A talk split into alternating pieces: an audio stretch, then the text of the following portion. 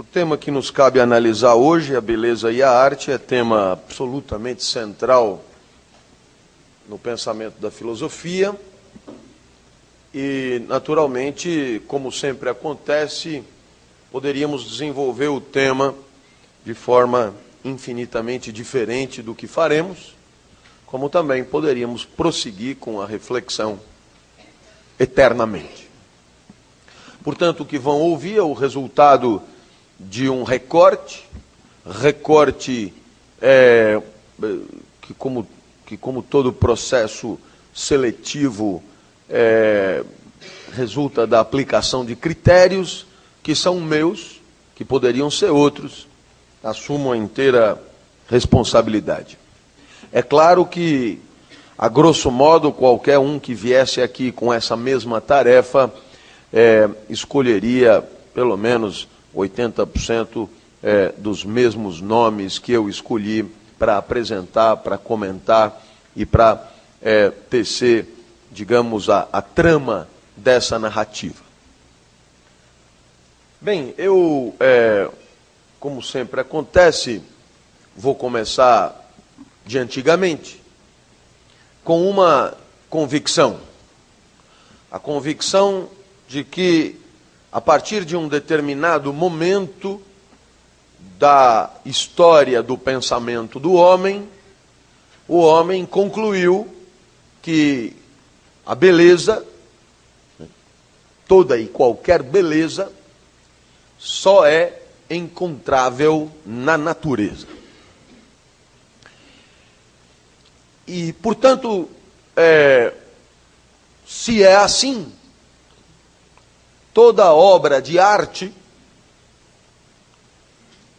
espécie de resultado da intervenção humana sobre um material sensível com vistas a um tipo de manifestação particular, toda obra de arte, para ser bela, não pode ir além de uma imitação da natureza. Olha que espetáculo de começo de reflexão. A beleza está na natureza e a obra de arte, para ser bela, só pode imitá-la. Ora, essa história da beleza estar na natureza é anterior ao próprio pensamento filosófico e nós podemos encontrar suas raízes no pensamento mitológico. Eu destaco dois momentos e poderia destacar muitos outros. Na teogonia de Exildo, há um momento em que Zeus, depois de uma guerra eh, espetacular com a primeira geração dos deuses, depois de enfrentar os titãs, Zeus vence. E se Zeus venceu, venceu porque foi auxiliado por gente competente. Então, Zeus resolveu remunerar os fiéis e dividiu o seu secretariado e entregou um pedaço do mundo para cada um dos seus correligionários. Entende-se, portanto, que é a partir daí que o mundo abandonou o caos e entrou em cosmos, em ordem. Zeus pôs ordem no mundo. Graças a Zeus, o mundo que era caótico ganhou ordem, e esta ordem resultou de uma distribuição de territórios aos seus correligionários. Ora, o que tem isso a ver com a beleza?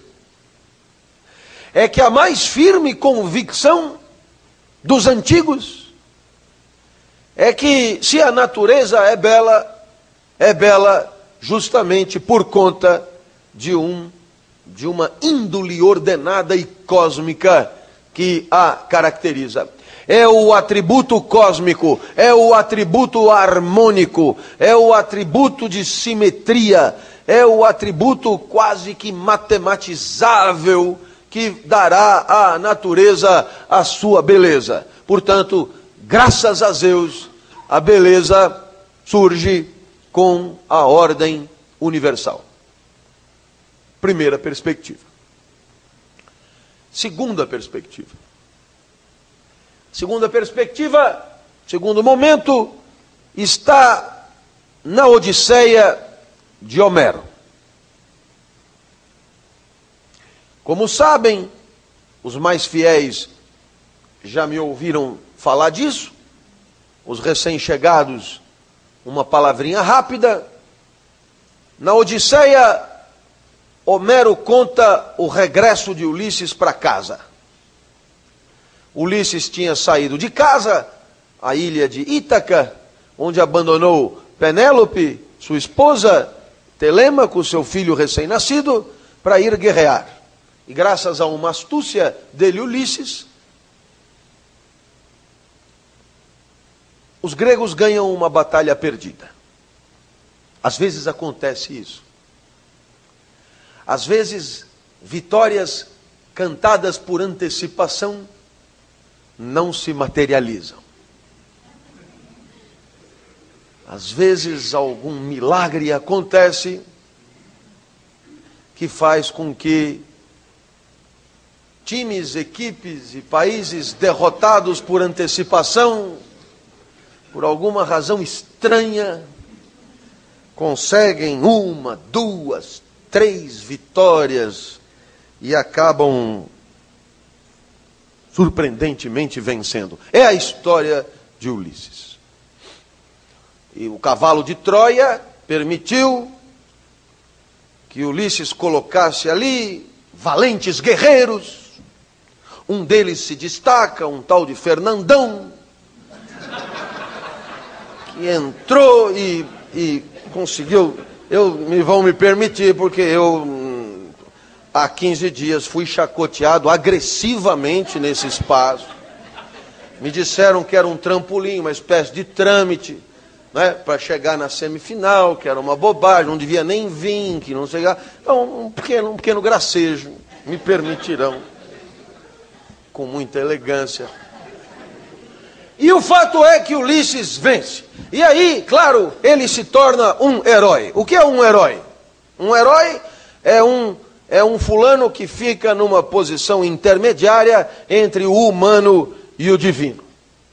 O herói, portanto, é um fulano que tem uma performance sobrenatural, portanto, está além do humano, mas é, tem a mortalidade como atributo, portanto, não é Deus, é um. É um ele tem um pé na humanidade e um pé na divindade um herói, Ulisses. Então volta para casa cheio de marra, mas na, na guerra ele se indispôs com Poseidon, e Poseidon resolveu azucrinar a sua vida, e Ulisses levou dez anos para voltar para casa. Imagine os senhores, os senhores que por alguma razão para trabalhar já tiveram que viajar, e os senhores têm problema no aeroporto e às vezes levam duas, três horas a mais para voltar para casa, e isso já é profundamente aborrecedor. Imagine dez anos. Claro, aí não é um problema de aeroporto, é um problema de Poseidon. Poseidon era Deus, e quando um Deus quer aborrecer, não tem quem segure.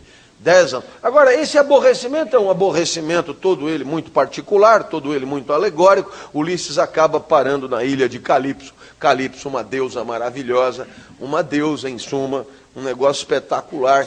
Portanto, superior a, superior a Ulisses, uma deusa secundária, uma ninfa, um negócio do outro mundo, cada um imagine como quiser, mas é é um negócio impressionante assim. Homero deixa você à vontade para imaginar Calypso como quiser. É, eu tenho lá é, a, minha, a minha imaginação de Calypso, mas Ulisses é, é, conta que é um espetáculo. Inclusive, ele chega a dizer a Calypso: você é uma mulher tal que a atração por você é inevitável e pá, pá, pá. Só que Ulisses é prisioneiro ali. É, ele é solicitado para serviços é, físicos de manhã, de tarde, de noite, e, e, e nesse meio tempo ele vai para a praia chorar porque ele quer voltar para Ítaca, lugar onde está Penélope e, e a sua família e os seus, etc. Olha qual é a moral da história: Ítaca é o lugar natural de Ulisses, e aí a, o que a Odisseia nos ensina é que é, uma coisa é o que Calipso desperta em Ulisses. Né? É, muito embora Ulisses se sinta atraído por Calipso, porque Calipso tem uma topografia irresistível, etc., é, é, a, a, o, digamos, o lugar natural de Ulisses no universo, o lugar aonde ele compõe bem o todo, o lugar aonde ele se sente bem, é com Penélope. Portanto, o que Homero deixa claro nessa primeira intervenção maravilhosa, nessa história divina, é que uma coisa é Calipso, a outra coisa é a beleza do lugar natural, do lugar certo. E por mais que Penélope não fosse deusa, né? por mais que Penélope é, não tivesse os atributos de Calipso, por mais que Penélope não tivesse a exuberância de Calipso, a beleza estava no encontro entre Ulisses e Penélope, porque, de certa maneira, é, o que está se propondo é que o belo é uma harmonia cósmica, o belo é uma harmonia universal, e, portanto, a presença de Ulisses com Calipso é uma presença anormal, esdrúxula, transgressora da ordem cósmica, e isso não pode ser belo. Então, há uma fronteira aí entre uma atração de circunstância e a beleza cósmica, que é Ulisses do lado de Penélope. Eu acho que você sabe do que Homero está falando. E se você não souber, eu sei. Eu sei porque eu não sou Ulisses, nunca venci guerra nenhuma, não sou herói de nada, mas sou professor. Faz 25 anos que os meus alunos têm 18. E essa renovação é dramática. É, pelos alunos, nem tanto. É, eu ainda é, tenho minhas preferências. É, as alunas continuam sendo um dramático problema. E é claro que as atrações de circunstância existem. E quando eu digo as atrações de circunstâncias existem, dá a impressão que é extremamente raro. As atrações de circunstâncias existem todo dia na universidade. Que fique claro. Todo dia há uma topografia exuberante, renovada, uma caloura. Né? Lá na universidade eles fazem um evento que eles dão o nome de Miss Bichette. Nossa! Eles põem as, as calouras para disputar brigas na lama, é, no gel, etc eu já não fiz. Antigamente eu era é, jurado, é, não vou mais, porque o sofrimento é muito grande. Depois eu não tenho critérios adequados para julgar nada. Eu pedi demissão da minha função de jurado da Miss Bichette, o que foi muito lamentado por todos, porque porque a beleza está em casa, na ordem universal, no meu lugar natural. Eu não trocaria de jeito nenhum mas que as atrações de circunstâncias existem, nossa, elas existem para todo canto. Mitologia grega, acho ficou claro, espero que tenha entendido, não existe beleza na normalidade. Imagina, para deixar isso mais claro, é preciso lembrar que Calipso propôs a Ulisses a imortalidade e a juventude para ele ficar lá. E é claro que essa, essa é, é uma, é uma, é uma proposta mitológica perfeita para nós entendermos que quando refletimos sobre a vida boa, a vida boa nossa é a de mortal. Portanto, refletir sobre uma vida de eternidade e de imortalidade é refletir sobre o nada, é perder tempo. E, portanto, a reflexão deve ser sobre uma vida boa na finitude. E essa é com Calipso, é com Penélope. É, veja. Doutor Freud.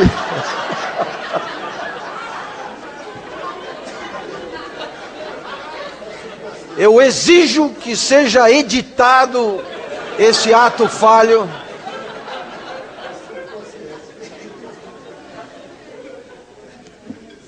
É com Penélope. Nada com uma Coca-Cola para nos colocar no bom caminho.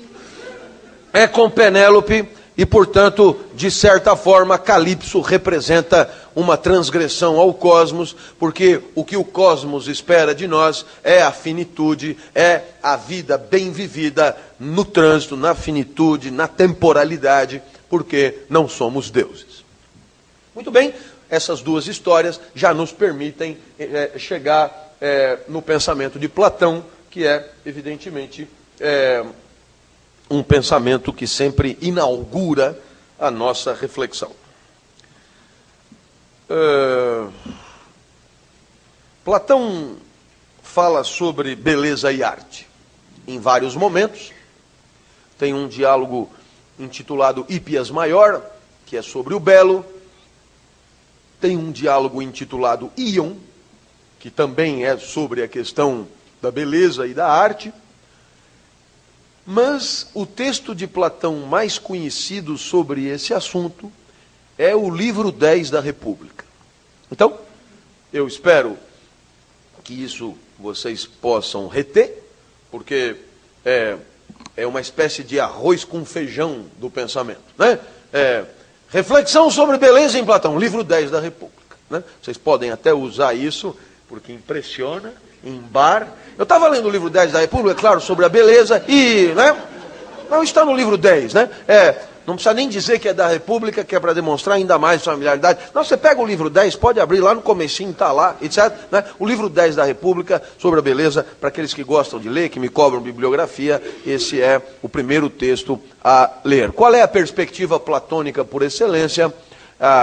É, a, a, beleza, é, é, de certa forma, é, é, continuamos é, com a ideia de que a beleza é a natureza e que, de certa forma, a obra de arte é a imitação dessa natureza.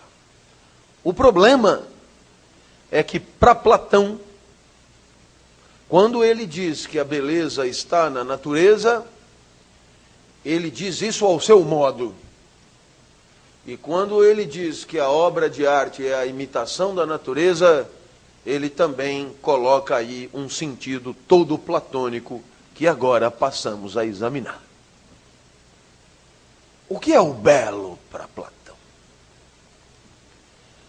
Se vocês se lembrarem da alegoria da caverna, essa que está no livro 7, vocês se lembrarão que para Platão é o que nós vemos, o que nós flagramos com os sentidos do corpo, Platão compara a sombras na parede, no fundo da caverna. É claro que a beleza não pode estar aí. Ninguém usaria sombra como alegoria de beleza. Portanto, a beleza de que estamos falando não é essa que você contempla com os olhos. Isto aí é monstruosidade. Isto é aberração.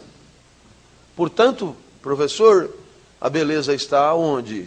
A beleza está, obviamente, fora da caverna. A beleza está naquilo que é projetado para dentro da caverna. A beleza está nas ideias perfeitas. A beleza está, portanto, nas ideias eidos, né? nas ideias que são projetadas e que, de certa forma, nos proporcionam a particularidade das experiências sensoriais. Assim, existe uma árvore que você vê, outra árvore que você vê, outra árvore que você vê, mas o belo é a ideia de árvore que projeta todas as árvores particulares que você encontra pelo mundo. Da mesma maneira, uma vaca, você tem uma vaca A, vaca B, vaca C, mas tem a ideia de vaca. A ideia de vaca é o belo que projeta as vacas monstruosas que você flagra pelos sentidos. O mesmo vale para coisas um pouco mais abstratas. Você tem como amigos Pedro, Joaquim e Manuel, essas amizades são amizades do mundo da vida, elas são tortas, elas são cheias de imperfeições, elas são esquisitas, mas existe uma ideia de amizade que contamina todas as amizades particulares e por isso a ideia de amizade é bela. As amizades particulares são tortas, são imperfeitas, eu diria, são pelo menos menos belas. Razão pela qual Percebam, senhores, a beleza não, as, não a encontramos nunca pelos sentidos, mas pelo uso da razão, pela atividade da parte superior da alma, pela investigação filosófica. Esta sim nos facultará o belo, que não é uma constatação empírica. Espetacular. O que que Platão tinha na cabeça? O que Platão tinha na cabeça é a geometria. Para Platão, a beleza está na geometria. Aqui não entra quem não sabe geometria, estava escrito, ainda está na porta da academia. Aqui não entra quem não sabe geometria, porque quem não sabe geometria não tem condições de acesso ao belo, nem ao verdadeiro, nem ao justo, que são o tripé do mundo das ideias. Portanto, é a geometria. O que é belo é um triângulo equilátero. Né? O que é belo é um círculo. Né? E, portanto, como não há triângulos equiláteros no mundo sensível, como não há círculos no mundo sensível, só arremedos, só, só aproximações, o belo está nas formas matemáticas acessíveis só pela razão. Harmonia geométrica, sinônimo de beleza. E o artista?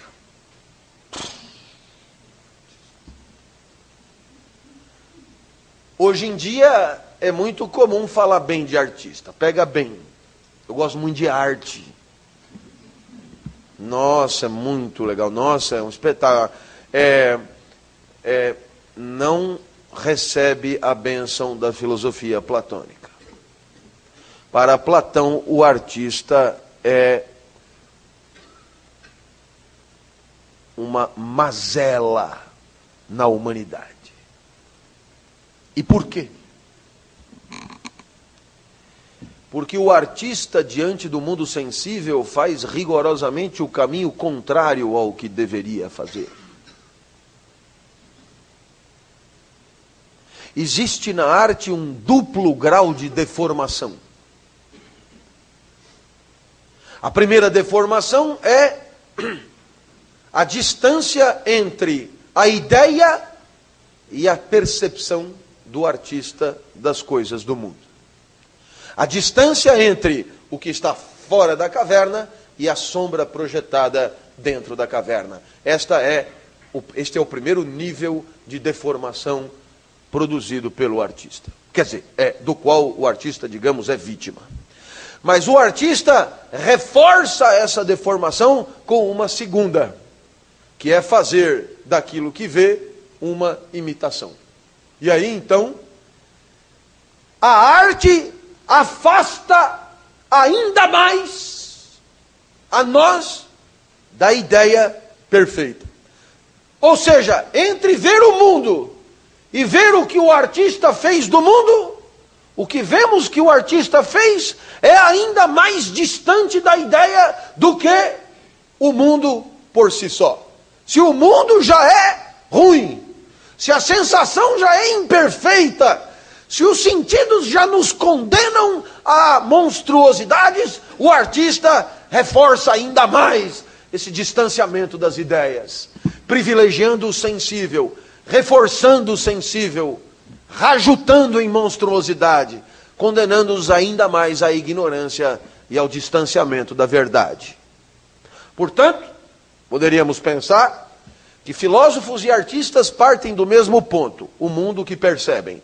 Só que o filósofo parte do mundo que percebe em busca das verdades matemáticas que estão por trás dele. O artista parte do mundo que percebe em busca de uma imitação que nos distancia ainda mais dessas verdades matemáticas. O artista é um mal, a arte uma desgraça, e estamos à mercê dela, por quê? Porque de certa forma, os artistas estão presentes por toda parte. Essa é a primeira perspectiva. O artista nos afasta da verdade. Segunda perspectiva, o artista nos afasta da justiça. É Sócrates conversando com Calicles. Calicles é tão importante que mereceu um diálogo só para ele.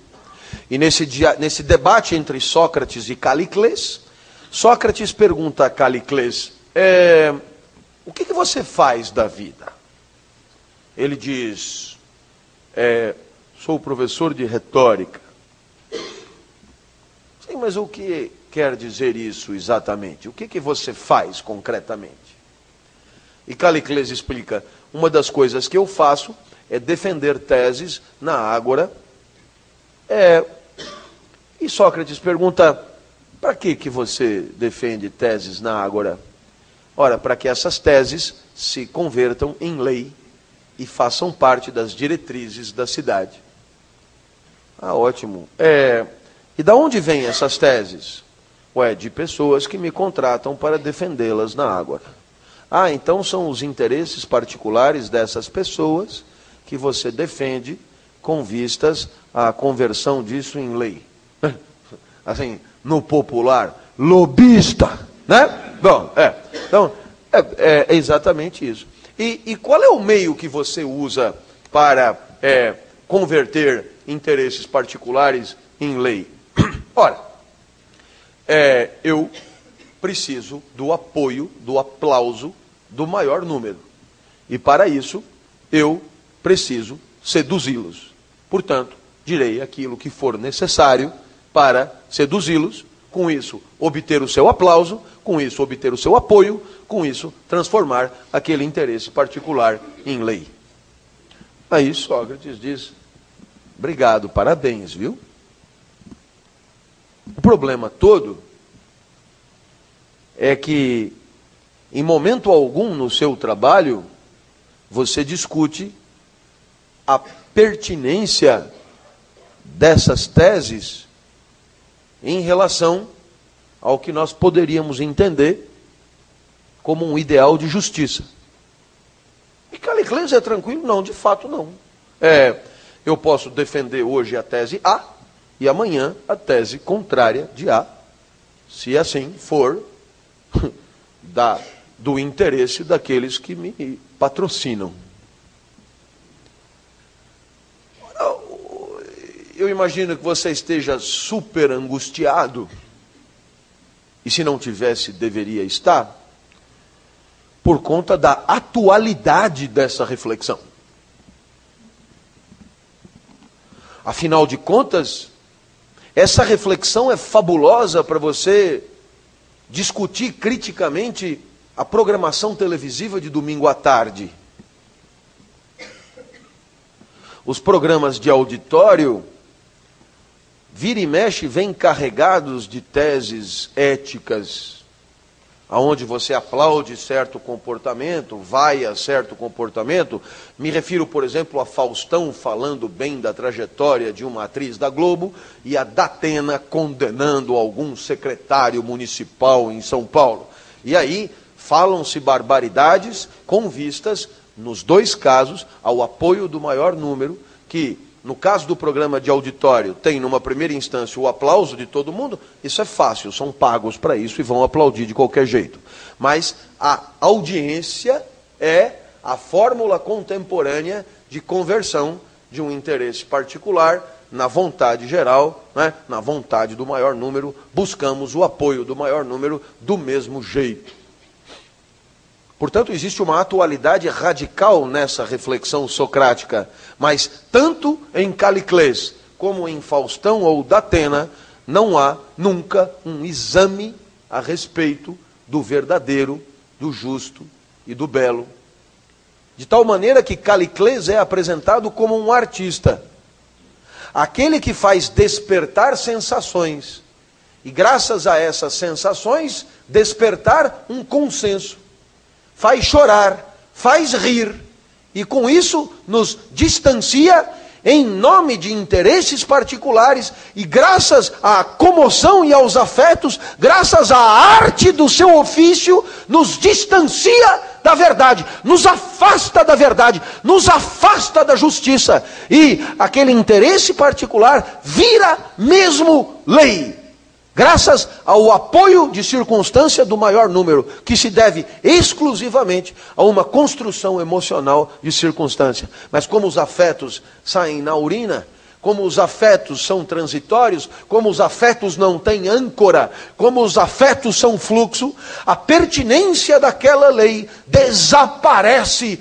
junto com a dor, a alegria e a tristeza que a legitimou.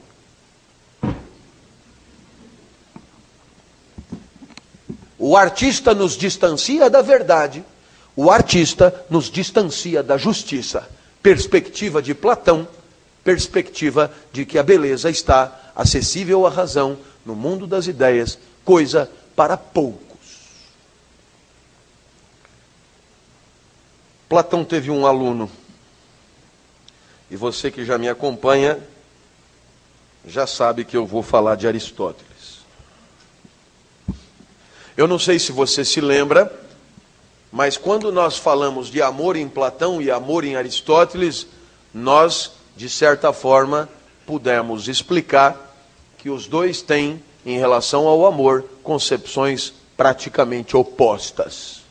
O amor de Platão é erótico, desejante e na falta, o amor de Aristóteles é filia, é na alegria é na presença. Pois se em relação ao amor existe praticamente antagonismo e oposição, em relação ao tema de hoje, também. Também. Por que, que eu insisto? Porque, inexplicavelmente, quando você pega um ou outro manual de filosofia, que, claro, eu entendo, reduz a complexidade dos pensamentos, costuma-se apresentar Aristóteles como discípulo de Platão. Eu entendo que a palavra discípulo é indevida. Ele terá sido aluno institucionalmente de Platão, mas discípulo, eu não queria discípulos assim. Gostaria que concordassem mais comigo os meus discípulos. Por quê? Porque já basta as dificuldades do mundo, Nada pior do que dentro de casa ter alguém que não concorda com você sistematicamente. Era o caso de Aristóteles. Ah, professor, o senhor não gosta da busca da verdade, da dialética e do contraditório? Detesto. Eu gosto de falar e ser aplaudido. Ah, mas então o senhor não luta pela verdade e tal? Luto pela minha alegria. Ah, o senhor me decepciona. É, é só o começo. Aristóteles parte do mesmo ponto. A beleza está mesmo na natureza. A obra de arte é, portanto, a imitação da natureza. O problema é que agora Aristóteles vai dar a estas afirmações um sentido que lhe é todo próprio e particular. E para que você entenda da mesma maneira que para Platão, as considerações dele sobre a arte e sobre o artista são coerentes com a sua teoria das ideias, para Aristóteles, a mesma coerência é impecável. Você se lembrará do conceito de eudaimonia. Claro, professor, como eu poderia esquecer? Aí você para e diz: como eu poderia esquecer? Não sei como, mas esqueci. Então eu relembro. Quando é que a vida é boa para Aristóteles? Quando ela é ajustada ao todo da televisão. Quando encontramos o nosso lugar, a nossa atividade, desempenhamos a nossa finalidade com excelência. Encontramos o nosso espaço. Ora, nesse momento em que há o ajuste, a vida, lembra-se, é soberana, vale por ela mesma. E quando a vida vale por ela mesma, ela é eudaimônica, isto é, vida que esgota nela mesma a sua razão de ser. Eu dei o exemplo em tempos idos de um menino que estudava matemática, ele podia estudar matemática desfrutando daquilo, ali a vida valeria por ela mesma, mas ele poderia estudar matemática com vistas à prova do dia seguinte, sofrendo para fazer aquela lista de equações, e aí a vida não seria eudaimônica, aí a vida seria útil ou instrumental. É, poderíamos dar um segundo exemplo, hoje é sábado, é de manhã, faz sol, nós temos esse anfiteatro cheio, não existe aqui certificado, não existe aqui lista de presença, não existe aqui prova, cobrança, promessas futuras, nada disso. Eu só posso supor que se você está aí é por causa da aula, é pelo prazer da aula, é pela, por aquilo que experiencia na aula, a aula que vale pela aula, a aula que vale pela aula é uma aula eudaimônica. Professor, já lembrei o que isso tem a ver com a beleza.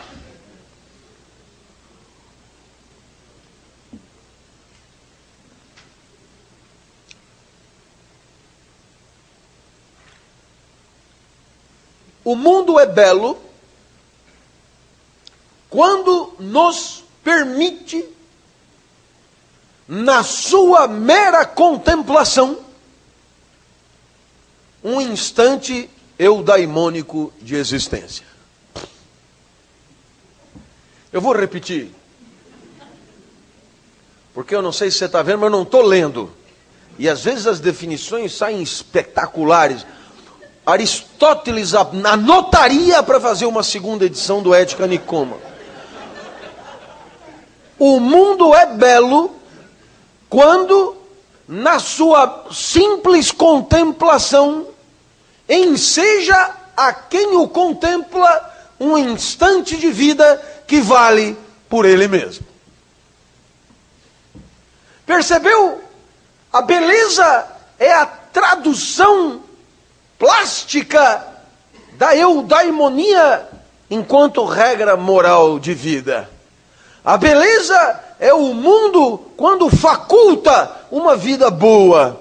A beleza é o mundo quando diante dele basta contemplá-lo para que a contemplação esgote nela mesma a sua razão de ser. Eu contemplo por contemplar, eu contemplo porque me faz bem, eu contemplo porque a contemplação basta. A finalidade, portanto, da beleza está na fruição eudaimônica. E a obra de arte? A obra de arte é bela a obra de arte cumpre a sua finalidade quando permite, tanto quanto a natureza bela, um instante de contemplação eudaimônica.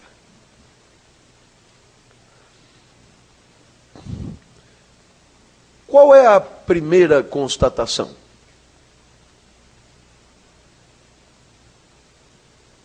A arte se define negativamente bem como a beleza, como sendo o contrário da utilidade. Por quê?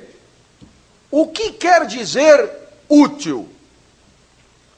Útil é toda conduta, toda ação, toda obra com vistas a um outro bem que não ela mesma. O colírio é útil porque limpa os olhos.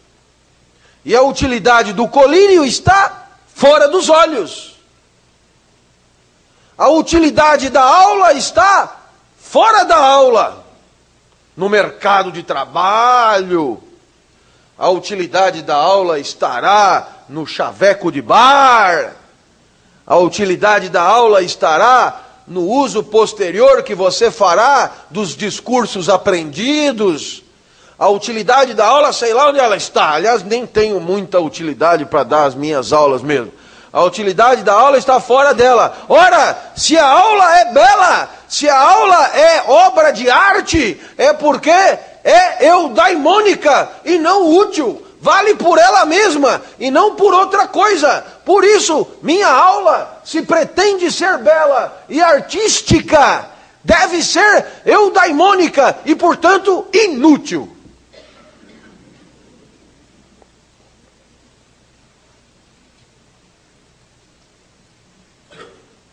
Recentemente, uma jovem se aproximou. Decidi fazer-lhe um galanteio, quase paterno. E ela me disse: Professor, o que, que o senhor está olhando desse jeito? Eu disse: Esse instante me permite entender melhor o conceito de beleza e arte em Aristóteles. Uma contemplação que vale por si mesma um instante eudaimônico na mera contemplação do belo.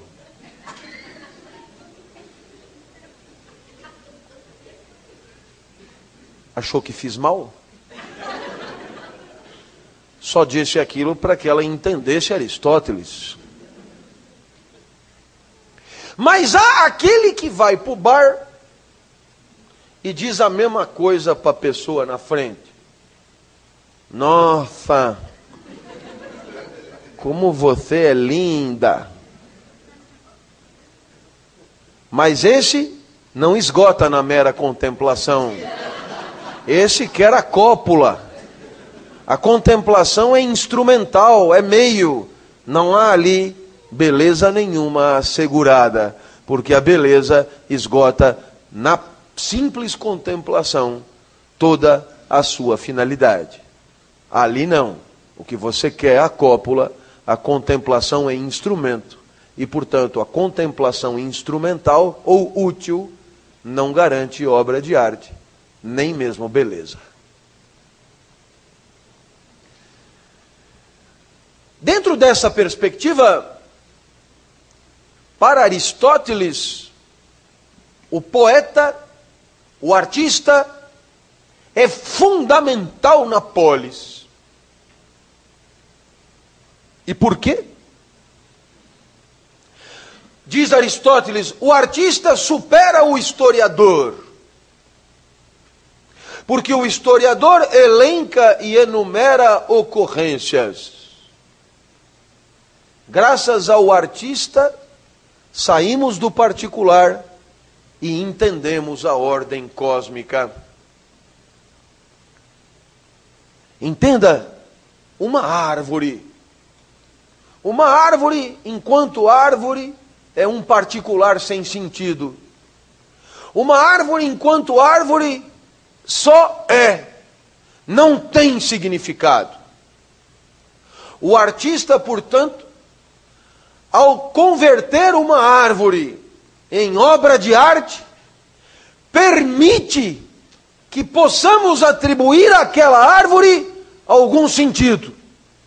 E a árvore que nela mesma não tem sentido algum, convertida em obra de arte, pode significar solidão, pode significar tranquilidade, pode significar paz, pode significar melancolia, pode significar bucolismo, pode significar infinitas coisas que enquanto árvore nada significava. É, portanto, o artista que permitirá que o mundo tenha sentido para nós.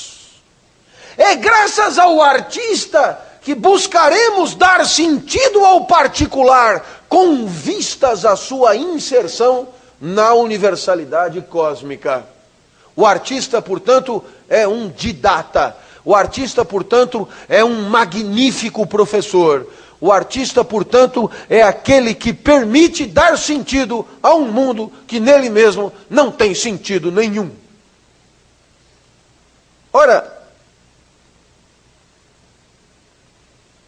discordando explicitamente de Platão, Aristóteles considera o trabalho de imitação da natureza um trabalho valioso. E por quê? Porque a obra de arte permite registrar a natureza como ela já foi, dando condição de acesso a mundos que, flagrados diretamente, não existem mais. A obra de arte, portanto, tem uma função de arquivo, de registro, e permite, graças à sua beleza, que aprendamos sobre o mundo com prazer. Portanto, não há didatismo mais profícuo do que o da arte, que nos conta as coisas sobre o mundo e ainda, por tabela, nos alegra. Perceba, senhores, a reflexão aristotélica sobre a arte, que você encontra muito especificamente numa obra intitulada A Poética, é uma reflexão bastante distante da reflexão platônica sobre o mesmo tema. Este foi o nosso segundo degrau. Nosso terceiro degrau já nos obriga a dar conta do pensamento cristão. E naturalmente, Agostinho aqui é a nossa maior referência. Não só por conta da sua obra Diálogos sobre a Beleza, não só pelas reflexões que sobre a beleza tece nas confissões, mas toda a obra de Agostinho trata da temática de forma mais ou menos direta. Para entendermos o que pensa Agostinho da beleza e da arte, é preciso que retomemos a ruptura do pensamento cristão em relação ao pensamento hegemônico grego da época de Cristo. O primeiro entendimento imprescindível tem a ver com a própria concepção do divino. Para os estoicos, hegemônicos em época de aparecimento do cristianismo, Deus era uma estrutura abstrata, uma espécie de inteligência estrutural que conferia ordem ao mundo. Portanto, Deus se manifestava né? O divino se manifestava na adequação entre as coisas, suas atividades e suas finalidades. O intestino é divino porque não poderia ser mais adequado para peristaltar. O coração é divino pela mesma razão, o vento é divino pela mesma razão, etc. Portanto, o divino é o mundo na medida que é maravilhoso. Segundo ponto, o conhecimento. A, teoria, a, a filosofia do conhecimento estoica era centrada na ideia de teoria. E teoria, em grego, teion, orao, quer dizer contemplar o divino. Em outras palavras, o, o, o universo é tão divinamente organizado que basta olhar para ele para entendê-lo perfeitamente. A ordem cósmica faz do universo absoluta e rigorosamente compreensível, e evidentemente, essa compreensibilidade é a própria teoria. Contemplação do divino, contemplação do logos divino, contemplação das adequações entre as partes do universo na composição do todo. Dentro dessa perspectiva, terceiro degrau, a obra de arte será tanto mais adequada, tanto mais bela, quanto mais rigorosamente imitar a ordem universal. Nesse sentido, é que nós chamaremos toda obra de arte um microcosmo. Isto é, um universo em miniatura. Cabe à, obra de arte dar conta de uma ordem universal em proporções pequenas, em proporções tangíveis, em proporções, é, digamos, executáveis pelo próprio homem. Perceba então que existe na obra de arte a ideia de uma ação humana que imita o divino da natureza. Três degraus do pensamento estoico, três degraus que permitem entender uma certa concepção de Deus, de conhecimento e de beleza até então. surge o pensamento cristão. O Deus ganha em pessoalidade. Surge como uma instância transcendente que pensa e que cria o universo do nada. O Deus deixa de ser imanente ao universo e passa a ser-lhe transcendente. O Deus não é o intestino, mas quem inventou o intestino. Existe, portanto, uma ruptura óbvia na própria concepção do divino.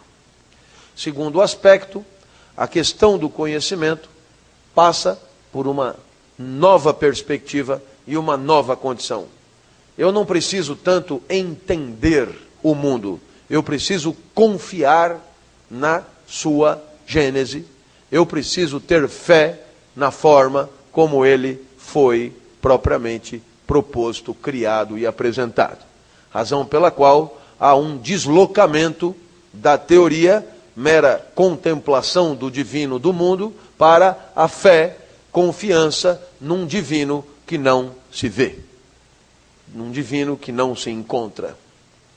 E, naturalmente, essas duas premissas anteriores nos permitem entender o posicionamento de Agostinho sobre beleza e arte. De tal maneira que é um pouco antecipável. A arte para Agostinho, o artista para Agostinho, não é um imitador da natureza. Abandonamos aquela primeira concepção. A natureza não precisa de ninguém para imitá-la. Imitar a natureza sob pretexto de estar imitando Deus é uma bobagem, porque, de certa forma, Deus não é a natureza, Deus é o Criador de tudo, razão pela qual é, é dar tanta importância à imitação do mundo é, de certa forma, é, gastar vela com mal defunto. A arte para Agostinho, perceba que esse momento é um momento maiúsculo na estética da história da, da, do conceito de beleza. A arte deixa de ser um problema do objeto representado e passa a ser um problema de quem representa, do artista. Razão pela qual Agostinho desloca o eixo de preocupação do objeto da imitação para quem propriamente se manifesta através da arte. A arte é definida pelo artista, não pelo mundo. E é por isso que a arte tem que dar conta das idiosincrasias do artista, das inclinações do artista, das pulsões do artista, das convicções do artista, do repertório do artista. Então, a, a, digamos, a investigação sobre a arte é uma investigação que em Agostinho ganha tintas que nós poderíamos chamar hoje de subjetivas. O que importa agora é a subjetividade de quem ali se manifesta e não a objetividade da imitação do belo da natureza e do mundo. Meus amigos, de certa maneira, Agostinho é um precursor da ideia do gênio, que vai aparecer como tal só no século XVIII, mas é a ideia do artista como uma figura especial e é uma figura especial não pela sua habilidade técnica de imitar, seja lá o que for, mas pela sua capacidade muito própria de manifestar-se e revelar-se a si mesmo. Espero que tenha me entendido. É magnífica a reflexão agostiniana. E eu gostaria de trazer aqui, pelo menos, é, é, um par de considerações que me parecem fundamentais. Né? Se você pegar os pensadores pós-modernos, muitos deles vivos. Alguns eu tive o prazer de trazer para o Brasil, como, como Mafezoli, Lipovetsky, é, é, Gianni Vattimo.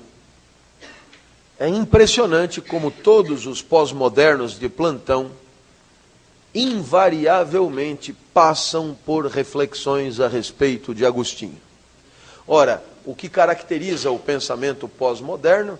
Justamente a perspectiva de que toda manifestação humana é, né, na esteira do pensamento de Nietzsche, dá conta apenas das próprias pulsões, das próprias idiosincrasias e, portanto, de certa forma, se formos encontrar um antecessor dessa reflexão, né, obviamente encontraremos em Agostinho uma espécie de pai fundador do pensamento pós-moderno, por mais que isso possa parecer anacrônico e aberrante do ponto de vista histórico, mas é o, que eu estou dizendo é o que dizem, né, o que diz a fina flor do pensamento pós-moderno contemporâneo.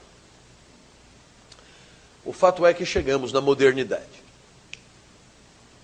E naturalmente é na modernidade que a filosofia da arte vai ganhar propriamente a sua dimensão estética.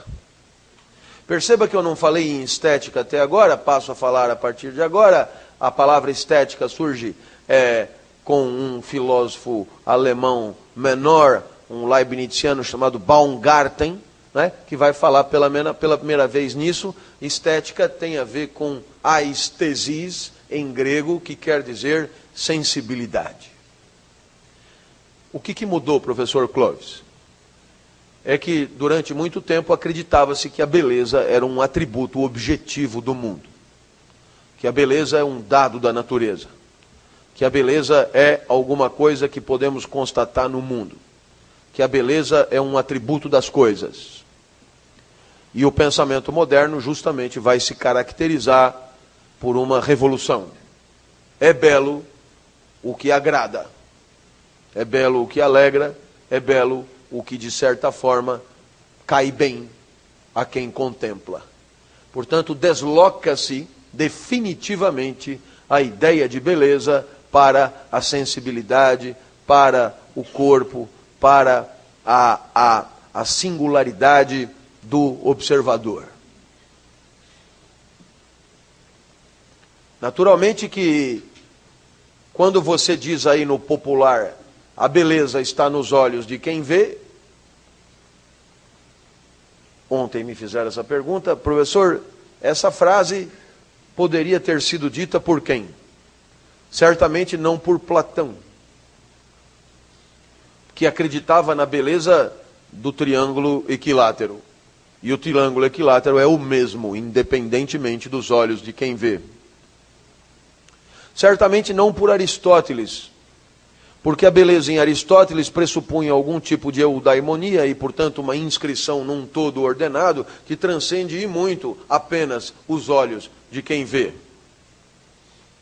Portanto, você percebe que quando você fala que a beleza está nos olhos de quem vê, você reduz a beleza a uma questão de sensibilidade, que é, digamos, uma revolução tipicamente moderna e nós poderíamos pensar aí, a partir de 1600, né, é, a considerar essa perspectiva como historicamente é, confiável. Naturalmente que o primeiro nome que eu vou trazer aqui, para começar a fundamentar as nossas reflexões, é o de Spinoza. O senhor gosta de Spinoza? Gosto. O senhor sempre fala de Spinoza, sempre.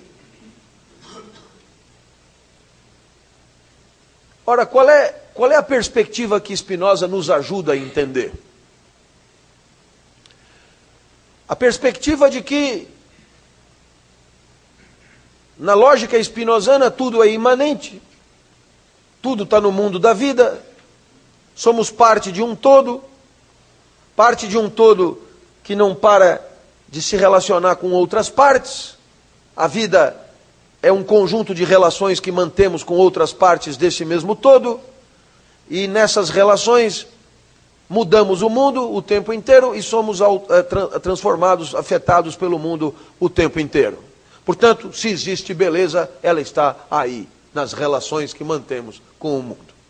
Portanto, como nada transcende, como nada está fora disso, não existe nenhum padrão de beleza que possa pairar por cima das relações que mantemos com o mundo.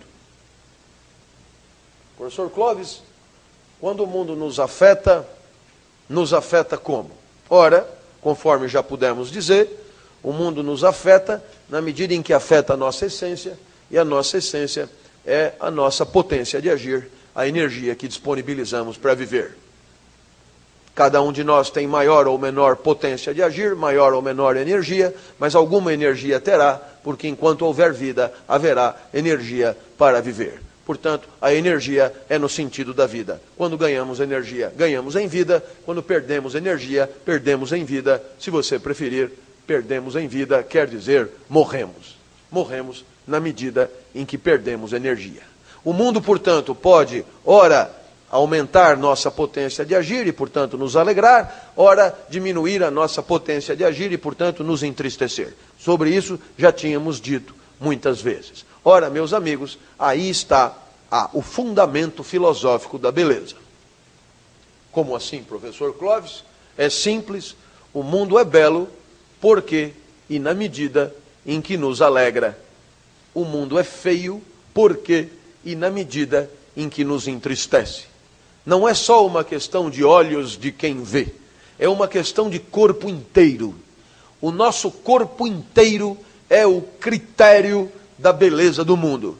É porque a minha potência de agir foi alavancada, é porque você me alegrou que o mundo é belo, é porque você me entristeceu que o mundo é feio. E, portanto, uma mesma pessoa será bela quando e se nos alegrar, uma mesma pessoa será feia quando e se nos entristecer. Portanto, a beleza é o resultado do encontro e não um atributo dos corpos do mundo.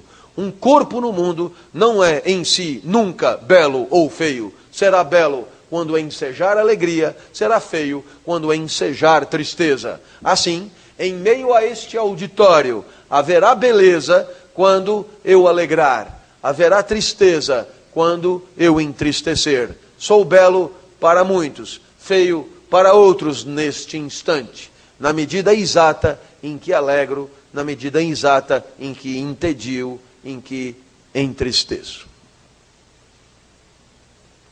Professor Clóvis, qual é exatamente o mais importante da lição de Spinoza para nós? Presta atenção agora!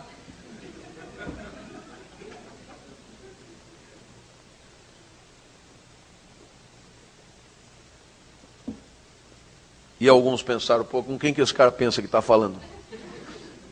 É que às vezes eu me esqueço que você já cresceu. Presta atenção agora. Porque o mundo me alegrou que ele é belo. Primeiro a alegria, depois a beleza. Não é o que você acha. E não adianta Espinosa gritar, porque você vai entender aqui e quando der um passo para fora da sala, já vai voltar a pensar como um platônico enrustido. Porque o que é que você pensa? O casaco é bonito, por isso eu gosto dele. Né? Você fala, olha, vai na loja tal, tem um casaco lá que é lindo, você vai adorar. Percebeu? O platonismo, o casaco é lindo. Por isso você vai gostar. Você nunca vai dizer, o casaco me alegrou, por isso ele é belo. Nunca. Você chega e fala: Olha, aquele casaco me alegrou, ele é belo para mim. Agora você, sei lá. Não. Não. Definitivamente não. É incrível como não estamos preparados para o espinosismo. Esta frase é de Nietzsche, nota de rodapé. Nietzsche diz: Spinoza é um irmão. E olha aqui, para Nietzsche chamar alguém de irmão.